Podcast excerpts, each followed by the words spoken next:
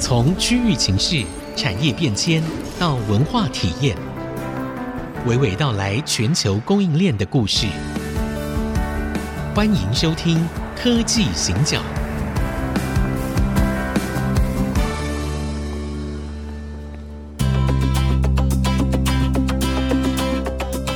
这里是 IC 之音逐客广播 FM 九七点五，欢迎收听科技行脚，我是 Digitime 黄清勇。我是人工智慧科技基金会执行长温怡玲。好，我们在十二月份的时候啊，一定是做一个展望未来。好，然后，但我觉得我们以前都在展望未来，我们比较少复盘。好，这个围棋上面的说法嘛，复盘，因为我从复盘的时候，我可以看到一些经验，但这个经验呢，它其实某种程度来说，今年的经验不见得完全可以用在明年，尤其在现在变动非常非常的大。好，我们可以看到各种变动。我顺便帮我们自己台内节目打个广告，可以吗？哈，嗯，就是呢每个星期五早上播出的 ESG 新赛局，哎、正好也是我本人主持的啊。这么巧，好巧，哇真的，而且主持很久 了，一年半了。好，那当然，我们在 ESG 新赛局是这样子，就是我半年都会请那个台经院苏明德主任来跟我们谈一下那个总体经济。那在这次的总体经济，就正好是从十一月底一直到十二月初，是请他来跟我们谈。他谈到一件我觉得还蛮关键的事情，就是当我们在做复盘跟做展望的时候，要留意的是，我们都知道美中啊，美中之间的关系对于我们这几年的整个产业版图啊、供应链变动，它就完全就是最主要的那个推力哦。好，那当然还有疫情啦，但是接下来呢？科技战其实现在还持续在打，只是我们没有看到那个表面上的那个那个炮火的感觉，但是它持续在进行当中。所以那天他特别提到说，下一步这件事情跟我们上一集节目谈到的其实有非常密切的相关。下一步非常非常有可能的是绿色贸易的战争。嗯，好，那绿色的贸易战争呢？那个主角就是车，特别是电动车，然后又跟电池啊，又跟能源这些事情有非常密切的相关。所以可能我不晓得，因为社长正好在你的 Facebook 上也有写到车嘛，我们上一节谈到了一些印度的车哦。好，所以这个事情呢，我们站在二零二三跟二零二四的交界点，我们要怎么去看？从过去的经验，然后去想象未来可能的变化。我从一九八五年开始做产业分析，一九八五年开始，而且我都是在一个位阶比较高的位置、上面去看整个国家整个产业的变化。对，好，但是一开始的前面十几二十年其实相对容易，因为大家经验比较不够，但是也相对容易，对因为它叫个人电脑。对，单纯啊呐、哎，你把个人电脑搞清楚啊，一个 PC，一个 monitor，一个 CPU，缺不缺货？嗯，好，好羡大概慕就那时候哦，啊那哦，时候，那个很单 纯，而且哦，没有 internet，没有手机，哎 呀，所以所有老板有问题就直接打电话找我，对，对不对？所以我对就有很多的机会，嗯，去学习、去理解。嗯对然后我汇整资料的时候效益很高，是然后到第二个阶段的时候，两千年以后，你就发现说，嗯，好像世界变了，对为什么？中国的角色提升了。大家知道哈，两千年以后，台湾的量产制造业开始往中国大陆移动嗯对。而两千零八年北京奥运以后，嗯因为二零零七年正好是 iPhone 出现，对，所以二零零八年以后，智慧型的手机变成关键性的角色。是所以二零零八到二零一八是中国的黄金十年。嗯，二零一九年以后，它只是个变化酝酿的过程，对还没有真正的发生，真的让我们现在对，不得不面对这些问题。对，对，哦，所以二零零二二三以后啊，你开始去理解，嗯哼，大家要开始理解一件事情，Beyond G two，因为 G two 的布局是很清楚的，你要嘛就是像《孙子兵法》里面有一句话。瑞足务工，对，是，耳兵勿使。嗯哼，就锐足务工，就是你打不过他的，不要硬对不用硬扛干对哎然后耳兵勿使，别人给你饵吃啊，你不要随便吃。哎，对，好，你吃得了再吃，吃不了不是要吃。对，好，这个是我们开始面对的问题。好，就是说，如果大家知道，二零二三年的第三季，世界前五大半导体设备厂中国大陆市场所占的比重，从二十二三个 percent 暴增到四十五以上。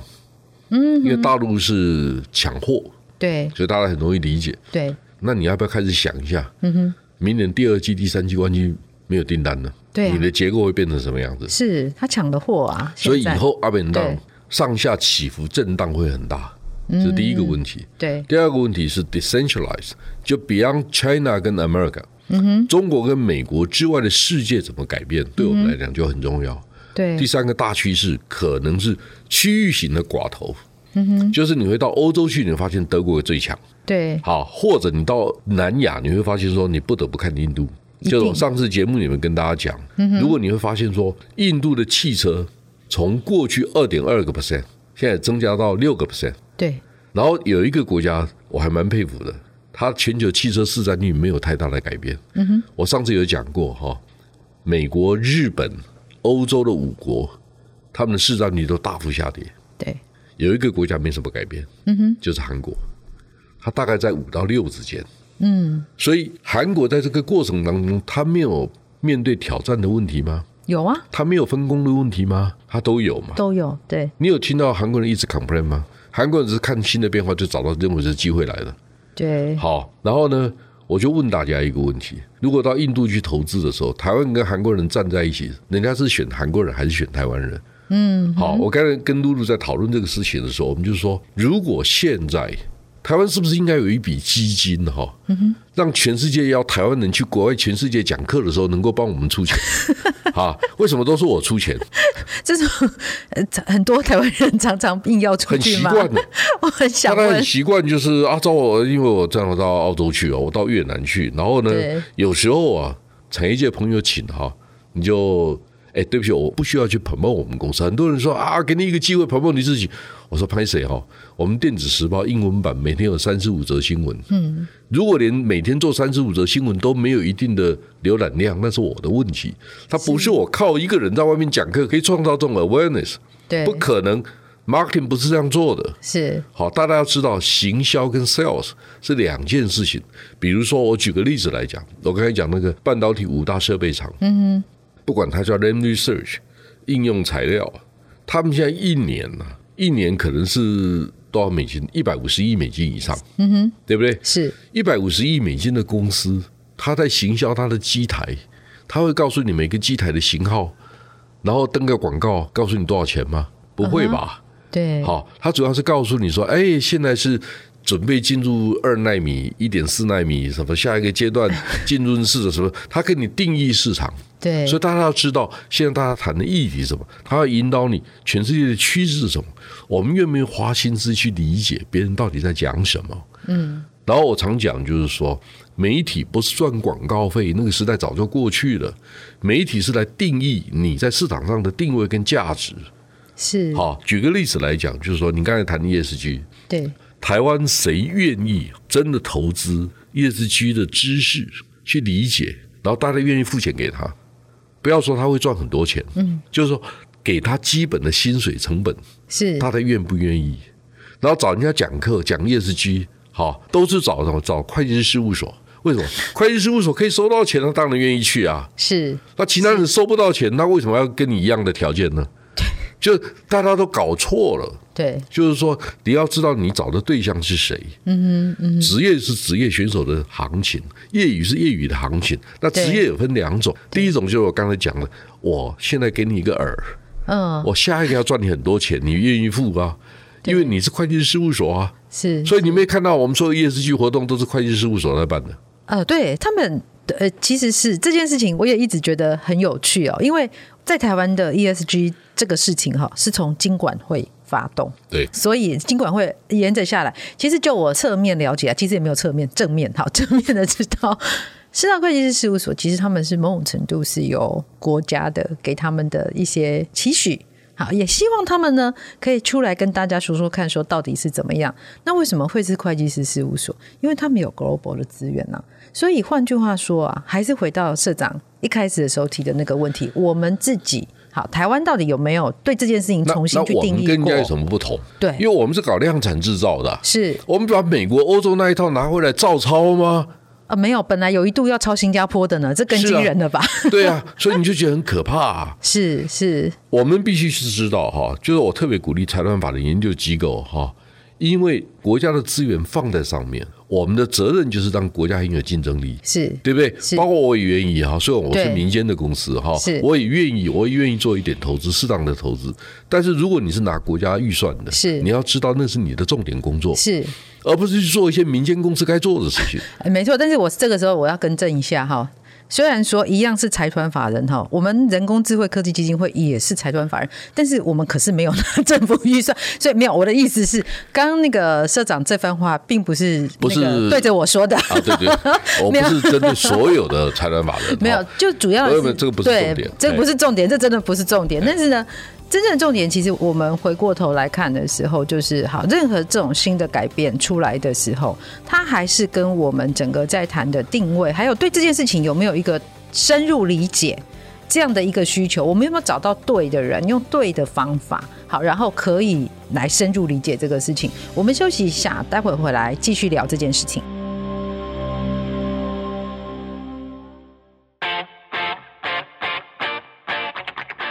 欢迎回到科技行脚，我是温依玲。我是黄清勇，好，我们刚刚在上半段的节目呢，跟社长聊了一下，我们整个在看二零二三的复盘跟展望二零二四的时候，我们可以发现到，就是美中之外的那个第三选择，对于台湾来说，是一个我们必须接下来不是二零二四哦，我们接下来这三五年一定要去关注说，到底他们往什么样。的地方发展，而我们应该选择站在什么样的位置？它也是又回到一个一个定义的问题，还有定位的问题哦。那个孙主任，其实他有聊到一件事啊，他说那个绿色贸易战的主角非常可能不再只有美国跟中国。里面呢，欧洲会参战。我忽然觉得这样好像是世界大战。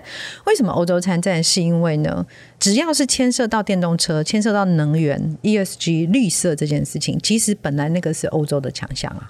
好，那如果说假设中国它靠着这几年它电动车忽然之间爬起来的时候，好会发生什么样的事情？台湾应该从什么样的角度去看？这是个好问题哈、就是说，中国的重点产业，我认为唯一有机会翻盘的是汽车。对，好，我刚才讲就是说，从一九九九年到二零二二年，这二十几年当中，对，中国的汽车全世界的市占率从三点三个 percent 增加到三十一点八，是，这个比例变化是很大的。没错，没错，第二个，汽车产业的规模很大，嗯，就是说大家知道，在工业国家 GDP 的比重里面，汽车大概都占七到十个 percent。是好，对德国、对日本、对韩国、对美国、对加拿大、对墨西哥，嗯哼，都很重要。对，好，下一个大家希望有机会突破的新兴国家，他们也希望像泰国，甚至沙特阿拉伯、卡达，对，他们都找很多台商在谈这些可能的合作。嗯你会发现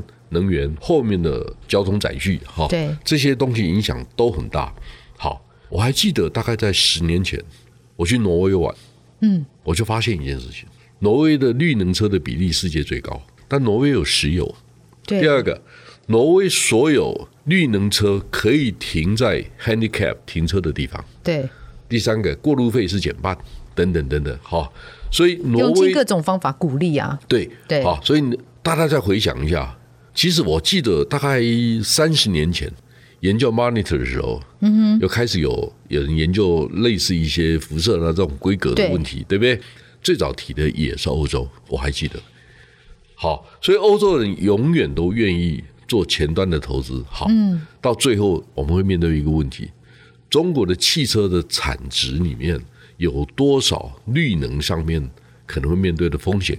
好，你看不到的，打败中国只有两种的方法。嗯嗯，好，一种是规范，一种是软体。对，好，对因为只要中国人学会怎么做产品，全世界没有一个国家做打得可以过做的它比他们对更便宜、更有效率，不可能对不对？对所以，如果大家同意这是个大环境，这是个大趋势，嗯那么欧洲、美国在掌握全世界霸权的过程当中，这些都是重要的关键。对这是第一个问题。第二个问题就是说，最后你还是要把产品做出来。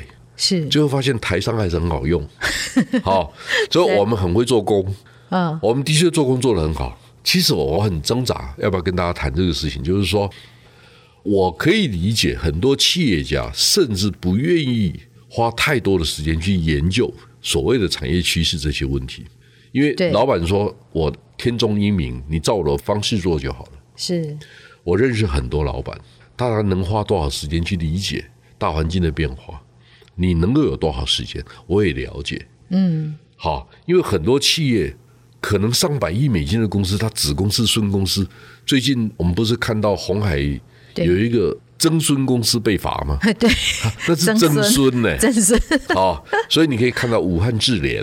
哦对不对？对那已经到曾孙了哈、是所以我知道啊，子公司、孙公司、曾孙公司，老板哪有那么多时间？不可能。第二个，你的策略是啊什他么连他曾孙都不认得，好吗？啊，一定不认得。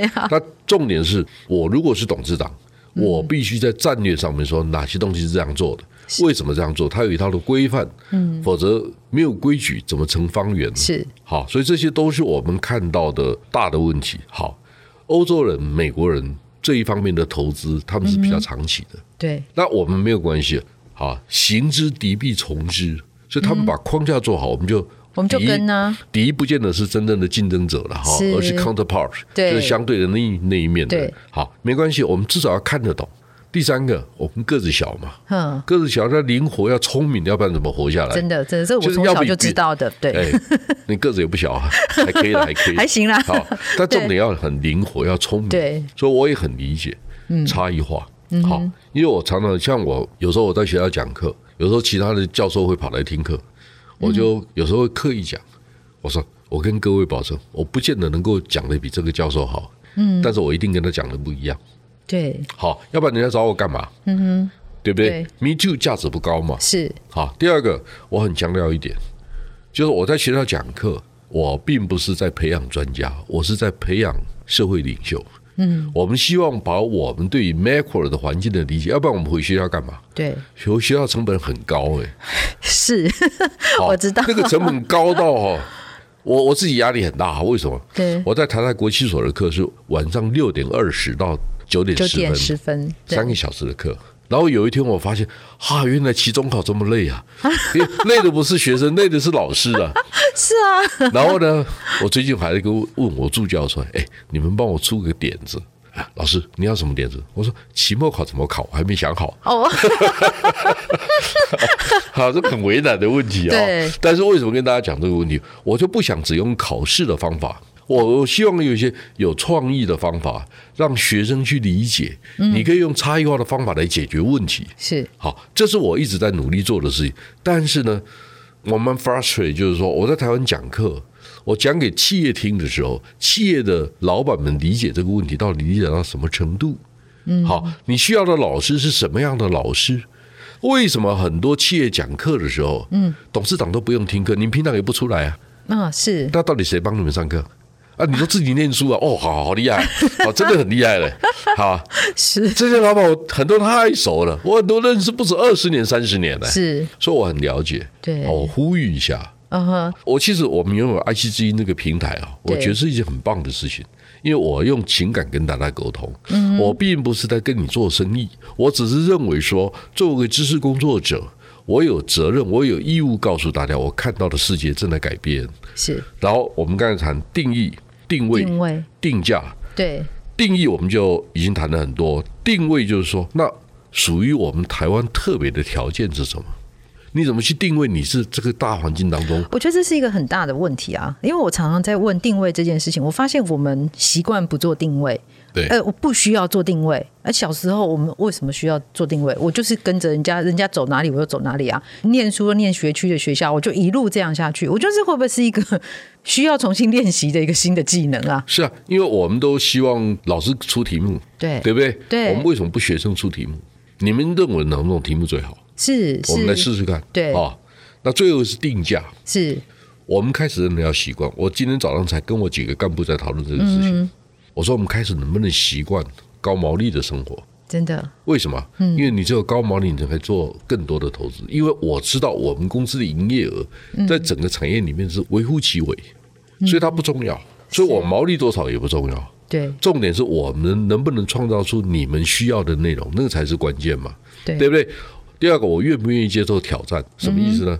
露露在人工智慧基金会，现在很多人在谈人工人工智慧，是那我想的不是我怎么去定义人工智慧，而是说这个工具啊，用在我公司我应该怎么用？嗯我用在我公司协助你们的时候，你们的价值高不高？我在想这个事情。第三个，我有没有可能是全世界我们这个领域里面最顶尖、用的最好的公司？嗯哼，这样我就赢了。对不对？我是企业主嘛，对对不对？你不要只是期待我帮你们讲课，而且站在你公司的立场讲课，我完全不用想我公司啊，我都不用 活的，然后你们又不想付钱，那我应该怎么办呢？啊，好，对我又不能跟政府要钱，跟政府要钱说，那我那我就看看公园要不要把我们买走，对好， 对，真的对不对？这样我比较轻松一 点，可不可以？那可以讨论的，啊可以讨论。如果公约要买的话，这应该只是开玩笑哦，不是公开这样子呼吁哦。那因为我价钱蛮高，我不怕。 OK OK，好，所以其实定义、定位、定价，我们正好在这两集的节目跟大家在分享这件事。那因为我们的工作里面，大家都会觉得好像我们的工作很很大一个部分是要呃演讲，其实这个演讲不是我们真正的工作，而是我们的分享，会希望把我们看到这个世界的变化，因为每个人看到的 No，角 度不一露露样、我可啊。不可以修正你一下？是报告，不是分对享。我 yes 知道， 不要再讲分享，专业知识工作者，你真的要付钱，因为很多都没有付钱，我只好说是分享啊。 啊不可以。我真的跟呼吁大家嗯哈，就是说分享是啊，反正我是业余的，无所谓。哎，嗯对，好，报告就是我必须 commit 一定的是品质，没错。要不然我不应该去做报告。其实我们通常这样上台做的这件事情啊，我们讲这件事情是我们已经千锤百炼过，我们才会上台，绝对不是说哎，好像在底下聊天聊一聊，然后上台继续聊一聊。最近我才发现 下有来人有人在讲那个嗯《孙子兵法》是十八堂课，啊，我也有看到，对，哦不容易大家耶呃，大家最近对于《孙子兵法》都非常感兴趣。好，但是呢，我们节目的时间到这边已经到了。好，非常谢谢大家收听。定位、定义跟定价，我觉得这是我们接下来在二零二四年的时候，不管你是企业经营者，或者是你个人，你在职涯上面都要重新再去思考过的事情。好，谢谢社长，谢大家，拜拜。